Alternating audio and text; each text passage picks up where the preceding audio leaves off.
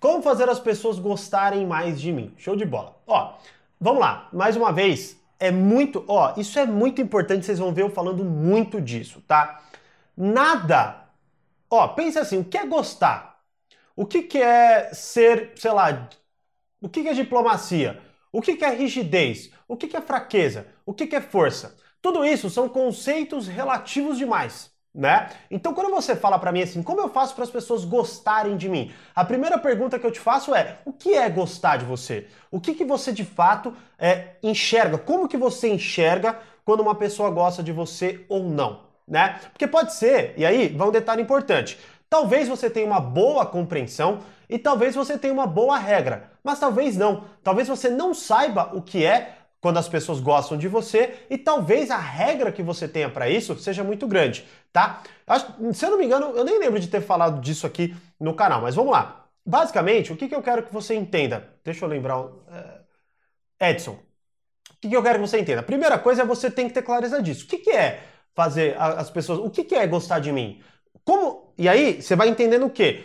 Quando você se sente apreciado, o que, que acontece quando você se sente bem com você? Saca? O que, que alguma pessoa faz e aí você fala, puta, eu acho que essa pessoa gosta de mim. Você precisa ter clareza sobre isso. Essa é a primeira coisa.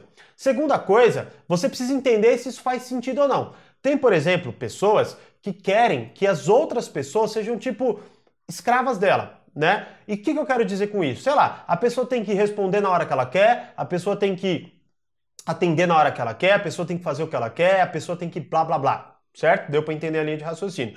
Então, o que, que acontece? Qual é o grande problema disso? É um patamar muito alto. E aí você nunca vai ter isso na sua vida. É tipo, sei lá, é, Tiago, puta, como eu faço para me sentir bem sendo rico? O que, que é rico para você? Se for um bilhão de dólares, cara, se você tá zerado, é muito difícil, né? É muito difícil. Talvez você já se sinta bem com 100 reais economizado, né? Então a primeira coisa que precisa ser feita aí no seu caso é entender isso, tá bom? Quando você entender isso, você vai começar a prestar mais atenção no quê? No quando você consegue gerar esse tipo de ação na pessoa. Sacou a ideia? Então, por exemplo, você gosta muito que, sei lá, sua mãe te dê brinquedos. Eu não sei a sua idade, tá? Tô só chutando aqui. Você gosta, isso faz com que você se sinta apreciado pela sua mãe. Então, o que, que seria interessante? Quais comportamentos que eu posso ter para despertar essa vontade na minha mãe? Olha só que legal. Então, você entende o que você gosta, você entende o que de fato você se sente apreciado, o que precisa acontecer para você se sentir apreciado, e aí você começa a ter clareza sobre quais comportamentos você precisa ter para ter aquilo daquela pessoa. Isso é, é a base do relacionamento. Quando você tem clareza sobre esse processo,